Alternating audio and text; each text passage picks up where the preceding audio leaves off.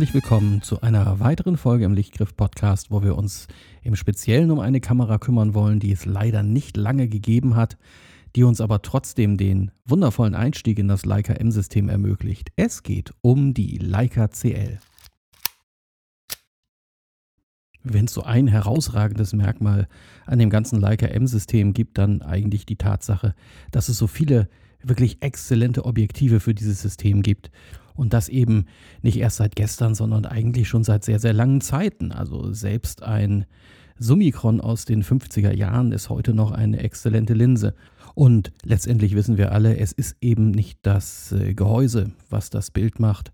Ähm, das hat eigentlich ja nur den Einfluss, dass es ähm, ja allenfalls ein korrekt und gleichmäßig belichtetes Bild ergibt. Nein, die eigentliche Qualität des Bildes, die kommt einfach durch das Objektiv zustande. Und das ganze Leica M-System hat ja den Vorteil durch sein relativ geringes Auflagenmaß, dass man sehr kompakte, wundervolle Linsen mit einer enormen Lichtstärke hinbekommt.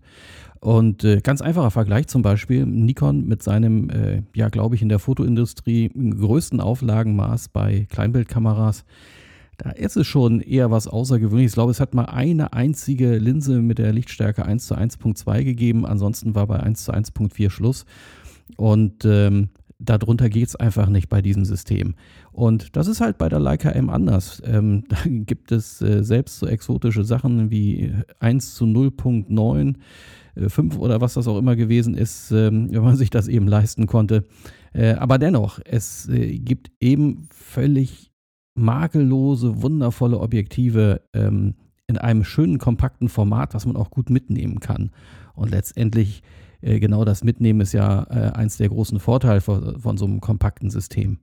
Ja, dann kommt noch dazu, dass ähm, in diesem reichhaltigen Portfolio von Linsen halt eine ganze Reihe von Optiken drin sind, die, äh, was ihre Farbwiederangabe angeht, so ganz spezielle Eigenschaften haben und äh, die ich persönlich äh, durchaus schätze.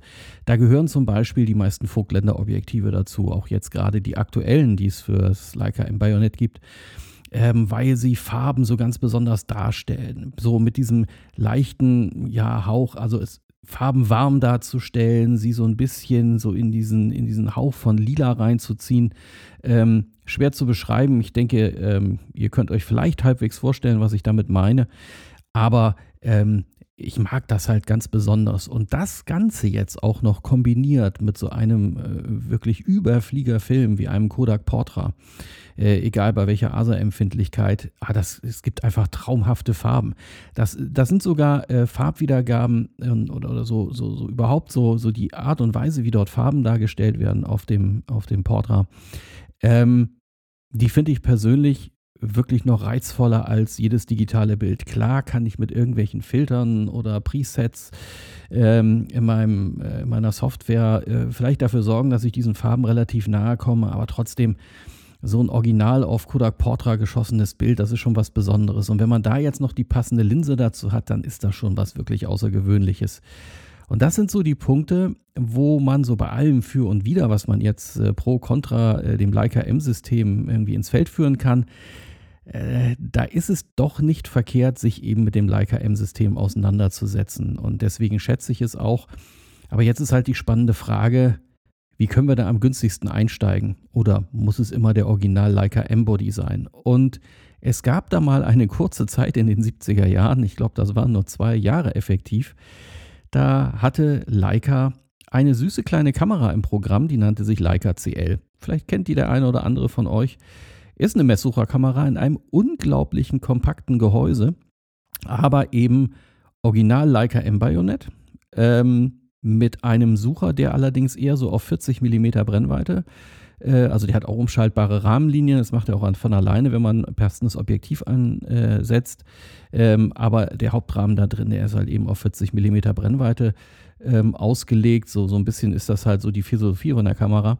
Was natürlich auch daran liegt, äh, zu der damaligen Zeit waren bei Kompaktkameras eben diese 40 mm Brennweite unglaublich populär. Die ist halt weit genug, um auch mal quasi auf Reisen ein bisschen Landschaft, äh, ne, also ein bisschen was auch in die Szene reinzukriegen und äh, eben äh, trotzdem noch äh, lang genug, um auch mal ein Porträt machen zu können. Vor allen Dingen, wenn man dann ähm, eine anständige Lichtstärke drin hat, da geht dann schon ziemlich viel mit den 40 mm Brennweite. Ähm, ist auch übrigens eins der Gründe, warum die 40 mm Brennweite mein persönlicher Favorit ist. Also ich bin so ein absoluter Fan ähm, von dem Vogtländer 1 zu 1.240 mm, auch wenn das eine relativ große, schwere Linse ist, an der Leica M eine richtig tolle Geschichte. Aber es gibt von Vogtländer eben auch dieses 40 mm in 1 zu 1.4, das Nocturne Classic. Und ähm, das ist mehr oder weniger geradezu wie gemacht für die Leica CL. Die Leica CL hat sich ja quasi so ihre Zeit äh, geteilt mit der Leica M5. Ähm, dementsprechend verfügt auch die Leica CL über einen eingebauten Belichtungsmesser, der nach dem gleichen Funktionsprinzip arbeitet wie in der Leica M5. Das heißt, man hat so einen Messarm, der sich äh, vor den Verschluss einschwenkt, also quasi hinter der Linse dann sitzt und quasi durch die Linse hindurch die Belichtung misst. Das ist natürlich absolut ideal, um eine perfekt korrekte Belichtung eben hinzukriegen. Und äh, in dem Moment, wo man auslöst, äh, schnellt dieser Arm mit der ähm, mit der Messzelle eben ganz schnell aus dem, äh, aus dem Bild raus und äh, das Foto wird dann eben gemacht. Ähm, sehr schräge Konstruktion, ist auch ein bisschen empfindlich, was die Verkabelung angeht. Ähm, ist auch so einer der Schwachpunkte der Kamera. Wenn das also ein bisschen zu oft benutzt wurde, kann es halt sein, dass in der Verkabelung zu der Messfälle halt eben Kabelbruch eintritt und dann misst die nicht mehr. Äh, kann man reparieren. Ist natürlich absolut boah, schlimm, weil man die Kamera schon sehr, sehr weit zerlegen muss. Und äh, da muss man sich teilweise überlegen, ob sich das lohnt. Weil, und das ist der Vorteil dabei, diese Kamera ist relativ preisgünstig zu haben. Und wer da jetzt sagt, ich äh, möchte gerne mit exzellenten Leica M-Linsen oder zumindest Objektive für das Leica M-System fotografieren, der muss unbedingt einen Blick auf die Leica CL werfen. Nichtsdestotrotz, denke ich aber, ist der absolute Selling Point bei dem Ding eben seine Kompaktheit. Also im Vergleich zu einem richtigen Leica M-Gehäuse ist das Ding schon wirklich klein und handlich. Und finde ich so, ist eins der absoluten Besonderheiten bei dem Gerät. Ich finde, sie ist die ergonomischste M-Kamera, die bisher gebaut wurde. Ähm, so manche Sachen, die mögen jetzt auf den ersten Blick ein bisschen ja, befremdlich anmuten, weil das Zeitenwahlrad, an dem man die Schluss Verschlusszeiten einstellt, das sitzt ja so an der Frontseite der Kamera. Und das sieht von, jetzt so oberflächlich betrachtet, sieht das ein bisschen komisch aus. Aber wenn man jetzt die Kamera so ganz typisch normal in der Hand hält, ähm, dann hat man ja seinen Zeigefinger so irgendwo im Bereich des Auslösers.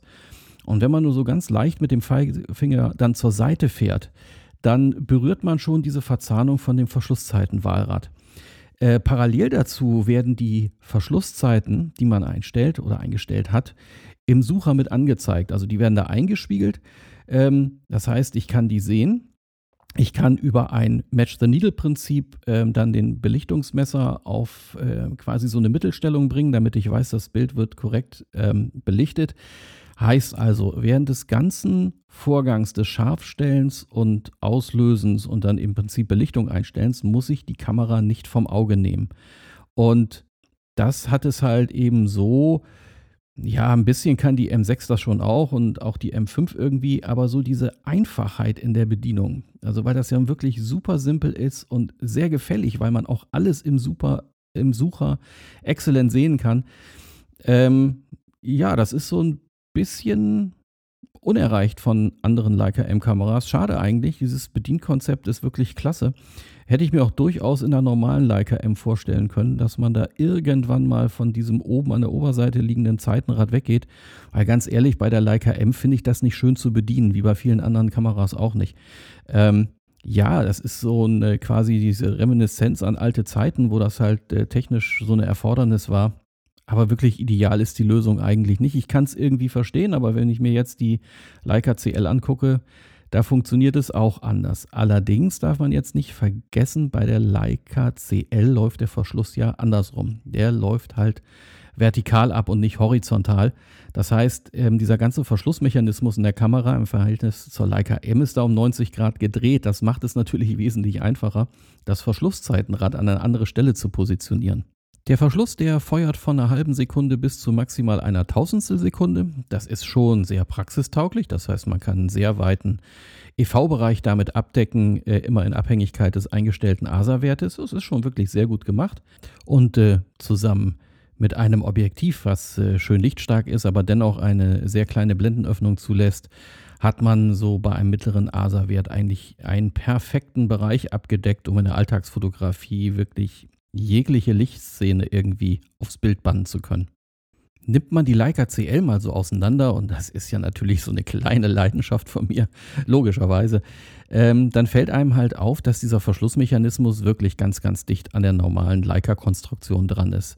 Äh, es ist wirklich nur so, grundsätzlich, wir haben wieder das Prinzip mit den drei Rollos da drin, ähm, nur dass halt eben diese ganze Mechanik quasi äh, um 90 Grad gedreht ist, um dann allerdings auch pfiffigerweise einige der Bedienelemente eben ohne zusätzliche äh, Umlenkung, also quasi jetzt so Kegelräder, Zahnräder, ähm, jetzt irgendwie umdrehen zu müssen. Es mag auch einer der Gründe sein, war, warum man überhaupt erst auf die Idee gekommen ist, das Verschlusszeitenwahlrad nach vorne zu machen. Ansonsten hat man natürlich so, ich sag mal so, der äh, kleine Nebenkriegsschauplatz ist dann halt eben die Tatsache, dass äh, der Transportmechanismus, wenn ich da drehe, der muss natürlich dann dafür sorgen, ähm, dass eben diese um 90 Grad dazu versetzte ähm, Haupttrommel eben mitgedreht wird.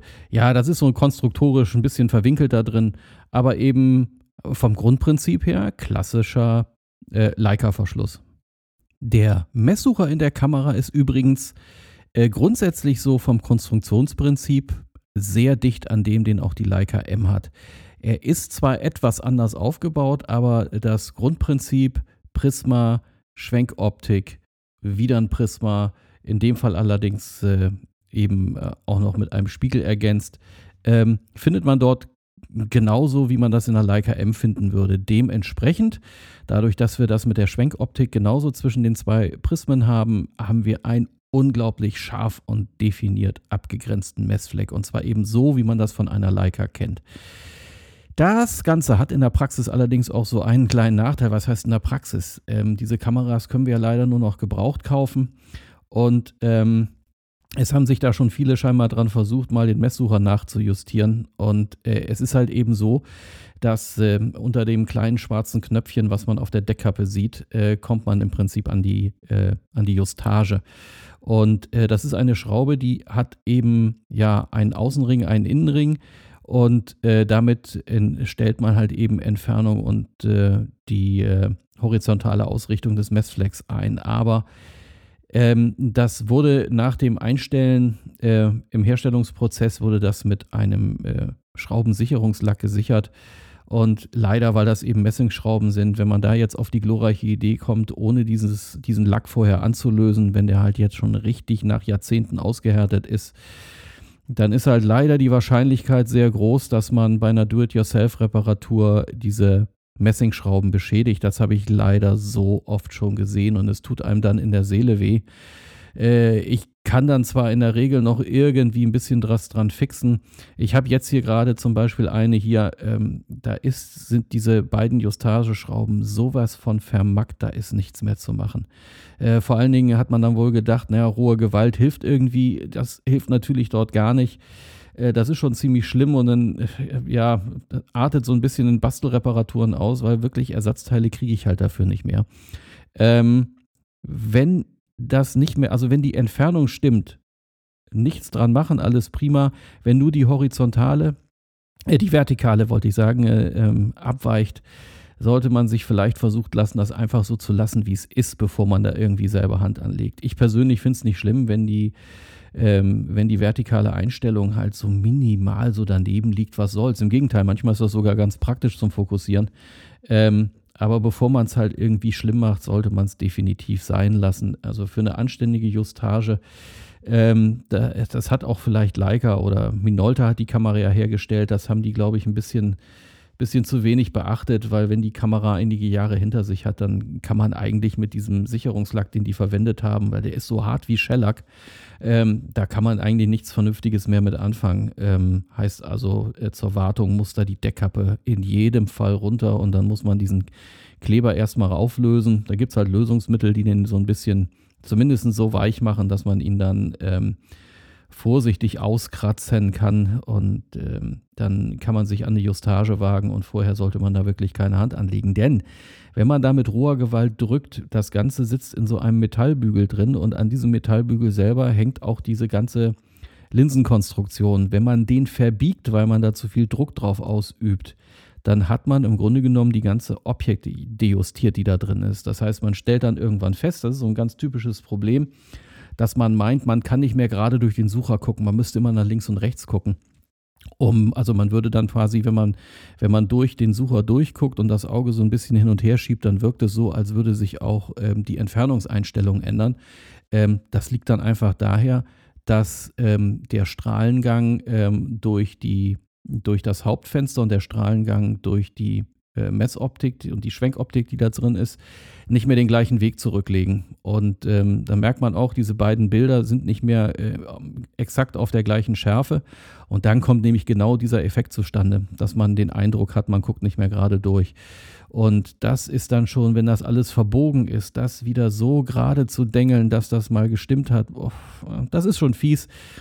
Deshalb so mein Tipp bei der ganzen Angelegenheit, bitte nicht selber machen. Es sei denn, man hat die Leica CL zum Spielen und zum Basteln gekauft, warum auch nicht.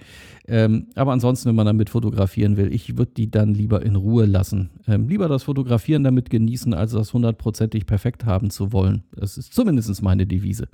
Der Sucher aber selbst, ja, der ist halt unglaublich hell, auch wenn er etwas klein ist mit seiner 0,7-fachen Vergrößerung.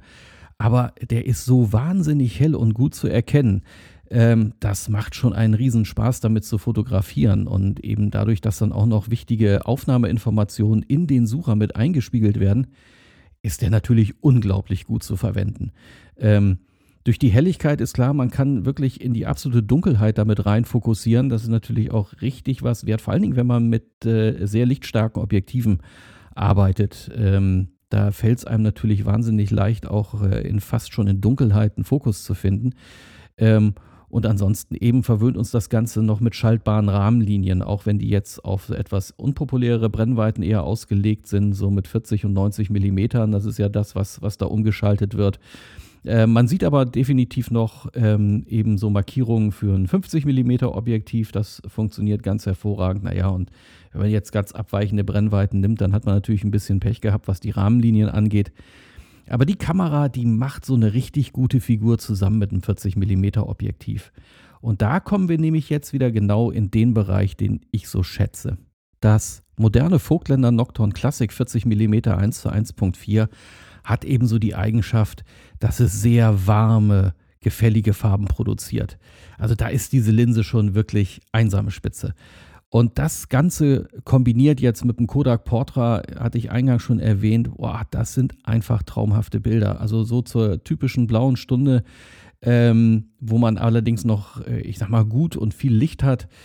Ähm, Bilder zu machen, vor allen Dingen, äh, wenn Menschen mit drauf sind, die Hauttöne, die da rauskommen und das gerade, ich sag mal, wenn dann auch noch ein paar bunte Farben mit dabei sind im Bild, das ist schon einfach traumhaft. Ähm, das ist so eine, so eine Anmutung, die dann in den Bildern rüberkommt, ähm, die es absolut lohnenswert machen, sich genau so ein System zuzulegen.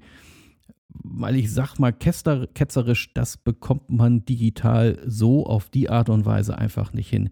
Äh, ich kann jedem nur empfehlen, einfach mal zum Beispiel bei Instagram äh, eben äh, der Firma Kodak zu folgen, ohne hier Werbung zu machen, aber die ähm, äh, die äh, regrammen da immer richtig coole ähm, Fotografien von Künstlern, die eben mit dem Portra unterwegs gewesen sind. Äh, es ist einfach irre.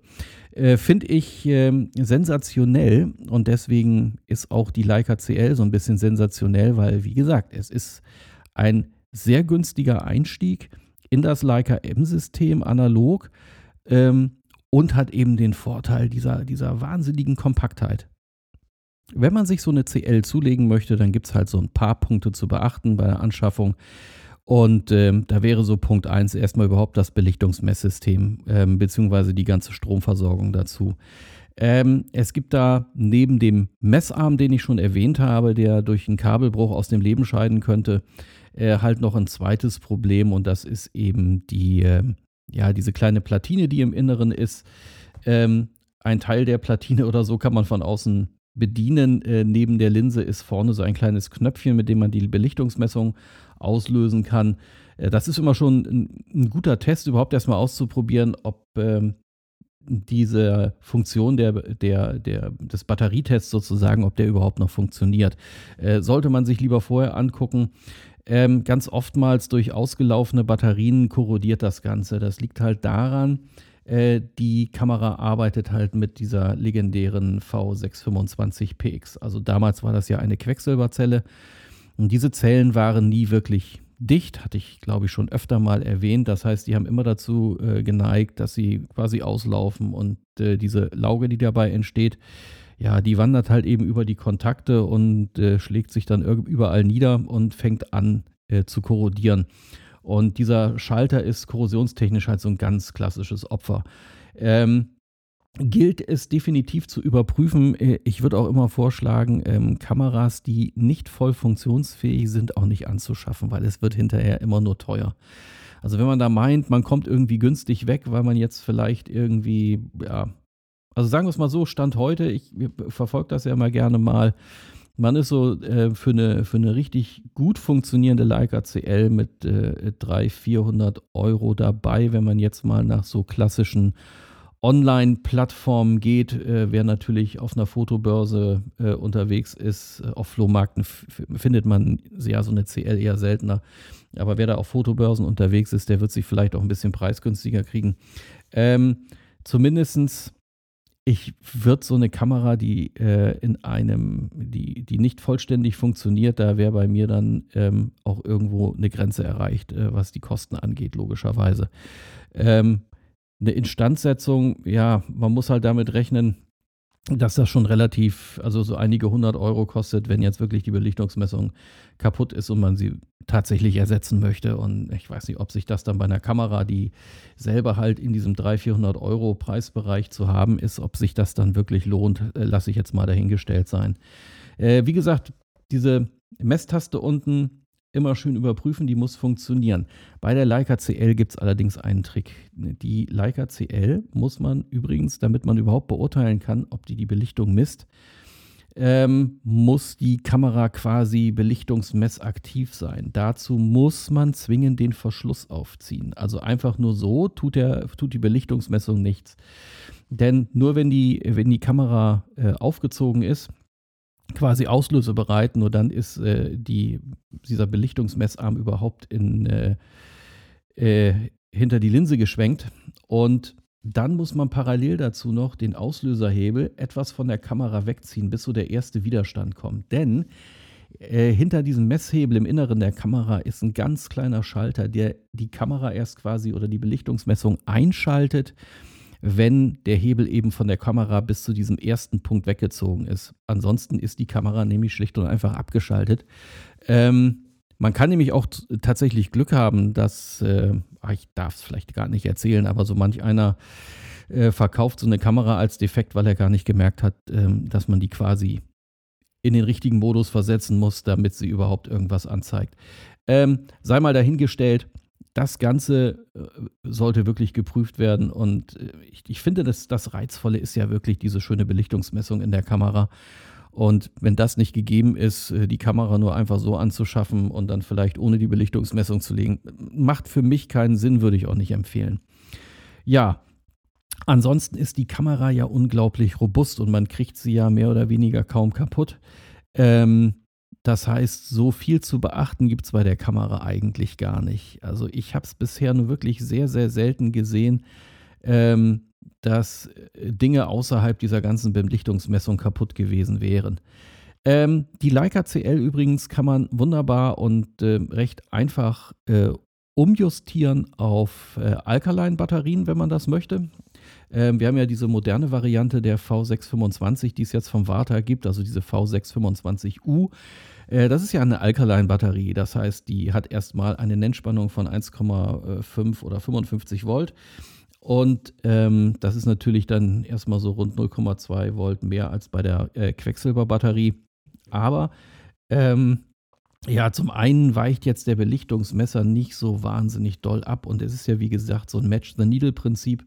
Äh, man kann da, glaube ich, ein sehr gutes Gefühl für entwickeln, in welche Stellung man ähm, äh, den Belichtungsmesszeiger bringen muss, um korrekt belichtetes Bild zu machen. Ob es sich dann unbedingt lohnt, die umzujustieren, wer es möchte. Ich will das niemandem ausreden, aber ganz ehrlich, ich würde ich würd mir das sparen, ähm, weil man auch so einfach wunderbar mit diesem Prinzip arbeiten kann. Hätte ich jetzt eine Belichtungsmessung ähm, wo quasi dann der Verschluss elektronisch gesteuert werden würde. Klar, da muss man was justieren.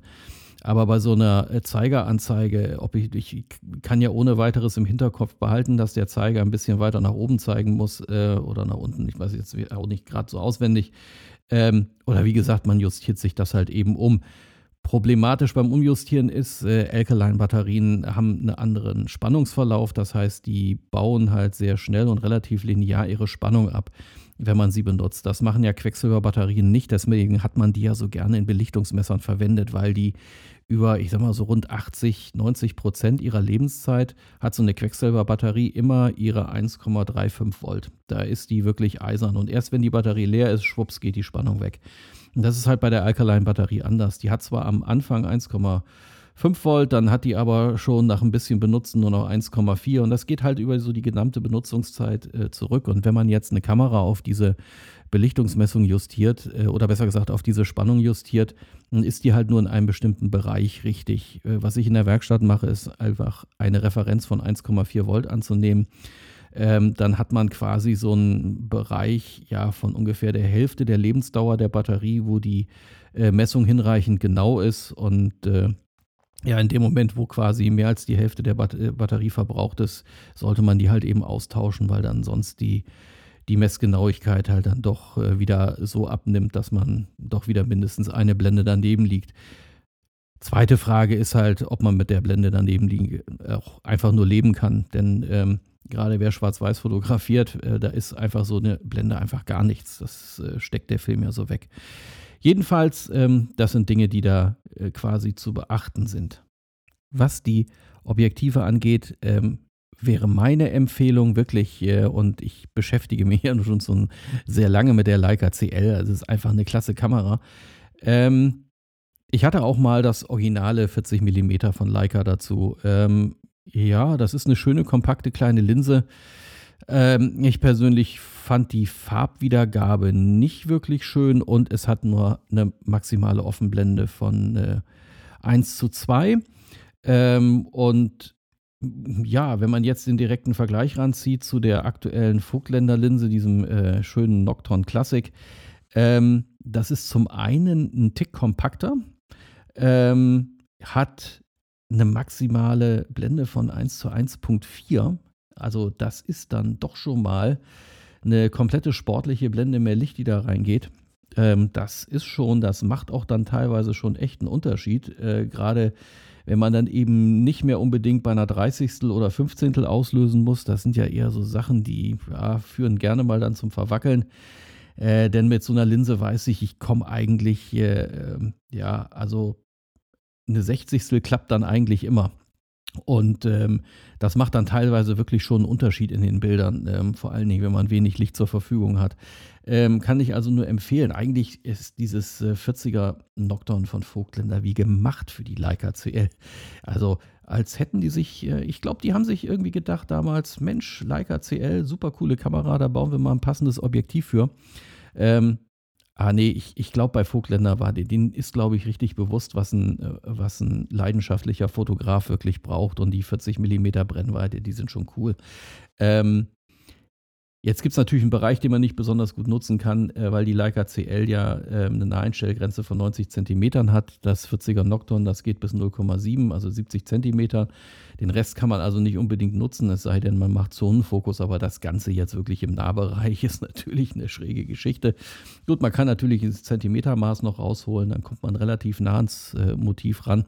Ähm, aber gut, sei es drum, das ist ja nicht so äh, ganz entscheidend. Die Messsucherkopplung hört dann übrigens auf. Ne? Das heißt also, man merkt, dass man zwischen so knapp einem Meter und diesen 70 Zentimetern halt ins Leere dreht und äh, erst wenn man halt wieder die, den Meter quasi überschreitet, ähm, wird der Messsucher wieder mitgenommen. Aber das ist ja Leica-typisch so. Der Verschluss der Leica CL arbeitet mit Verschlusstüchern, ähm, so wie es halt für eine anständige Leica-Kamera, Leica M-Kamera sozusagen auch eben typisch und gewollt ist. Auch da gilt natürlich, man muss, äh, ja, die Kamera wurde ja, glaube ich, ja, so um 73 bis 75 gebaut. Ähm, das ist natürlich schon so ein bisschen her und da muss man dann auch ein Auge drauf haben, ob das äh, alles noch in einem vernünftigen Zustand ist. Äh, es ist ja immer so, wenn so eine Kamera ganz lange ohne Objektivdeckel in der Gegend rumliegt, so ein Objektiv kann halt eben wie ein Brennglas wirken. Das äh, kann sich auf den Verschluss auswirken. Da sollte man immer vorher mal reingeschaut haben, ob äh, sich da nicht irgendwie ja, Beschädigungen gebildet haben, Brandflecken oder ob der Verschluss eben generell noch lichtdicht ist. Ähm, im, Im Normalfall, so alt sind die Leica äh, CL-Kameras nun auch wieder nicht, äh, sollte das noch alles in Ordnung sein. Also äh, wenn das vernünftig gelagert wurde, dann ist das eigentlich kein Problem. Grundsätzlich wie bei allen Kameras dieser Art, wenn die irgendwie Stockflecken haben oder korrodiert aussehen oder super verdreckt sind äh, oder so nach, nach, nach Keller oder Dachboden riechen, dann sollte man sich vielleicht eben auch überlegen, ob man vielleicht eher was anderes nimmt. Ja, mein einziger Kritikpunkt an der Leica CL ist äh, etwas, ja, das finde ich irgendwie schräg gelöst und verstehe nicht so ganz, äh, wie Leica auf die Idee gekommen ist oder wer auch immer auf die Idee gekommen ist. Wenn man sich die Kamera mal so anguckt, die hat nur an einer Seite Ösen und zwar an der linken Seite. Ähm, ja, es war wohl geplant, dass man sich die Kamera dann dementsprechend ähm, so hochkant hängend vor den Bauch hängt, ähm, was auch immer die Idee dahinter sein, sein mag. Wenn man jetzt als typischer Rechtshänder die Kamera eben auch link, äh, in der rechten Hand hält und damit äh, Verschlusszeit und Auslöser bedient in den Filmtransport, dann wäre es halt schon wirklich äh, ja, mehr als hilfreich gewesen, ähm, wenn es eine Öse an der rechten Seite geben würde. Äh, also die zwei Ösen sind beide links, eine oben, eine unten. Das ist schon irgendwie drollig. Ähm, ähm, Finde ich sehr, sehr schräg. Also ähm, macht für mich keinen Sinn, finde ich auch im Handling nicht schön. Gut, jetzt muss ich dazu sagen, die Kamera ist so klein, kompakt und noch einigermaßen leicht. Die kann man eben ganz locker auch ohne irgendwelches äh, äh, ja, ja, so Armbandzeug irgendwie in der Hand halten, finde ich eigentlich äh, wunderschön und vor allen Dingen, man kann sie genauso schnell mal eben in einer Tasche verschwinden lassen. Ähm, da braucht man eigentlich gar kein großartiges Zubehör, außer vielleicht ein Objektivdeckel, um das äh, Objektiv eben zu schützen. Und ähm, sie ist ja schwarz verchromt. Ähm, jetzt muss man dazu sagen, ähm, die Leica-Kameras der damaligen Zeit, die waren ja in der Regel, wenn sie schwarz waren, eher schwarz lackiert. Ähm, Schwarz verchromen ist schon, ja, in der Galvano-Technik schon ein bisschen was Spezielles. Das muss man erstmal hinbekommen. Und der Hersteller der äh, Kamera ist ja eigentlich Minolta. Und Minolta ist ja quasi dieser, ist ja quasi der Erfinder dieser Schwarzverchromung. Und die haben das auch wirklich kultiviert, diese äh, Technologie und das Wissen dazu. Und das ist natürlich der Leica CL zugute gekommen. Ähm, die hat äh, Aluminium ähm, Deckkappe obendrauf. Die ist natürlich ein bisschen empfindlich, aber durch diese Schwarzverchromung kriegt man die eigentlich kaum ruiniert. Also die kann man auch ein bisschen härter mal irgendwie anfassen und auch mal über den Tisch ziehen. Äh, die kriegt jetzt nicht sofort ähm, Kratzer oder wird unansehnlich. Also die kann eine etwas härtere Gangart vertragen und wenn sie ein bisschen Patina bekommt, ist das ja auch nicht so verkehrt. Ähm, hat er schon wirklich gut gemacht, deswegen braucht man mit dieser Kamera auch wirklich jetzt nicht wahnsinnig zimperlich umgehen.